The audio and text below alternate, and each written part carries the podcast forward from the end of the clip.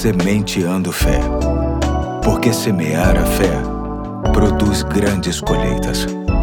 Olá, aqui é o Pastor Eduardo. Hoje é quarta-feira, dia 26 de outubro de 2022, e chamo sua atenção para o mais novo ponto da série Elias, Gente como a Gente, que tem como texto básico Tiago 5, 17 e 18, que diz assim: Elias era humano como nós, ele orou fervorosamente para que não chovesse, e não choveu sobre a terra durante três anos e meio. Orou outra vez, e o céu enviou chuva, e a terra produziu os seus frutos. Você está passando por um período de seca espiritual? Saiba que você não está só. Elias, um profeta que havia acabado de clamar por fogo do céu no Monte Carmelo, derrotando assim 850 falsos profetas em uma vitória espetacular, de repente se viu em uma carência daquelas, com todos os recursos humanos esgotados e sendo pressionado contra a parede. Sua reação se encontra em 1 Reis 18, verso 42, parte B, que diz: Elias subiu até o alto do Carmelo, dobrou-se até o chão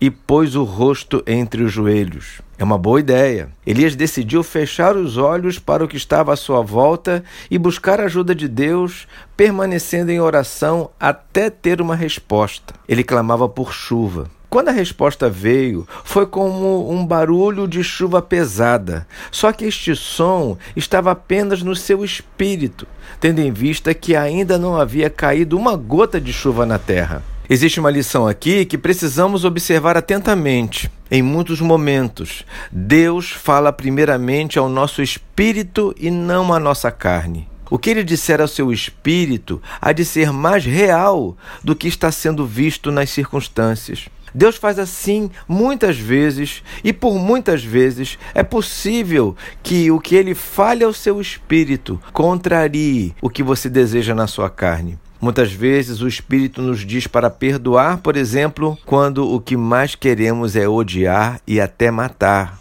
Muitas vezes, o Espírito nos mostra caminhos e decisões que jamais imaginaríamos pensando apenas com a razão, mas que, no fim, acabam trazendo os melhores e mais extraordinários resultados. Quantas vezes a nossa carne nos levou a lugares e decisões terríveis. Elias não viu seu pedido ser atendido de imediato.